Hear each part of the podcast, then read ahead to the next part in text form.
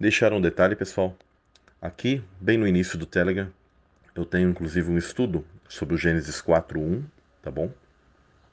Aqui eu também tenho vários livros apócrifos, entre eles o Targum de Jerusalém, que é o conhecimento uh, hebraico, do, a interpretação correta e a tradução da, do que seria a Torá para o aramaico. Então foi encontrado esse, o Targum de Jerusalém, muito antes de Cristo, e ele foi traduzido e lá contém uma informação e uma elucidação melhor do ocorrido no Gênesis, no Gênesis 3. Algumas pessoas podem fazer uma, de uma maneira isolada a leitura do verso de Gênesis 4:1 e ter a impressão de que Caim ele seria fruto de Adão diretamente com Eva. Mas uh, seria a mesma coisa que pegar versos do Novo Testamento em que Jesus ele é mencionado como filho de José. Mas nós sabendo, quando nós sabemos ah, o que ocorreu na história e que em realidade Cristo não é filho literal de José, nós ah, sabemos que aquele verso ele está dando um tipo de informação, mas aquilo não é cronológico ou, ou inclusive anterior. A mesma coisa ocorre com Gênesis 4.1.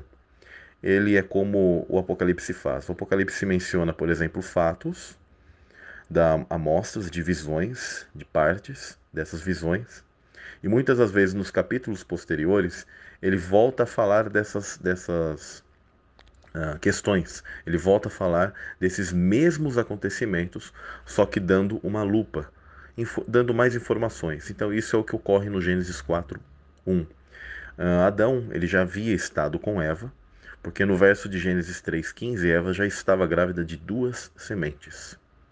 Deus está dando a sentença à serpente, ou seja, a Satanás, que é representado como uma serpente naquele verso, e Eva está grávida das duas sementes. Então Deus coloca ali a sentença da inimizade entre essas duas descendências que nasceriam, e inclusive já faz a promessa de que o Messias virá em uma dessas descendências. No caso Abel, ele foi, foi morto por Caim, filho da serpente, mas é, Deus dá sete no lugar, por isso que a Escritura dá ênfase em sua genealogia de que Cristo veio de Adão e da descendência de Sete. Agora vocês entendem as genealogias, o porquê das genealogias? Se você perguntar para os pregadores, eles apenas vão dizer que foi colocado ali, mas eles não sabem te explicar o porquê a Escritura sempre fazia ênfase e dava ênfase nas genealogias, etc.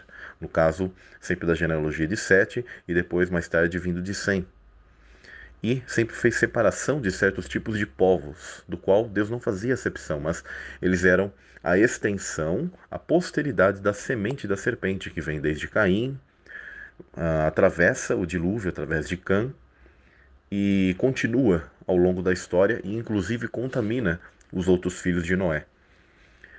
Uh, então há uma batalha, uma batalha dessas sementes. Então vale a pena vocês estudarem tudo isso porque são uma, uma chave, uma peça fundamental para vocês poderem entender as Escrituras. Vale lembrar que no Gênesis 4, o verso 1 e o verso 2, não há espaço de tempo.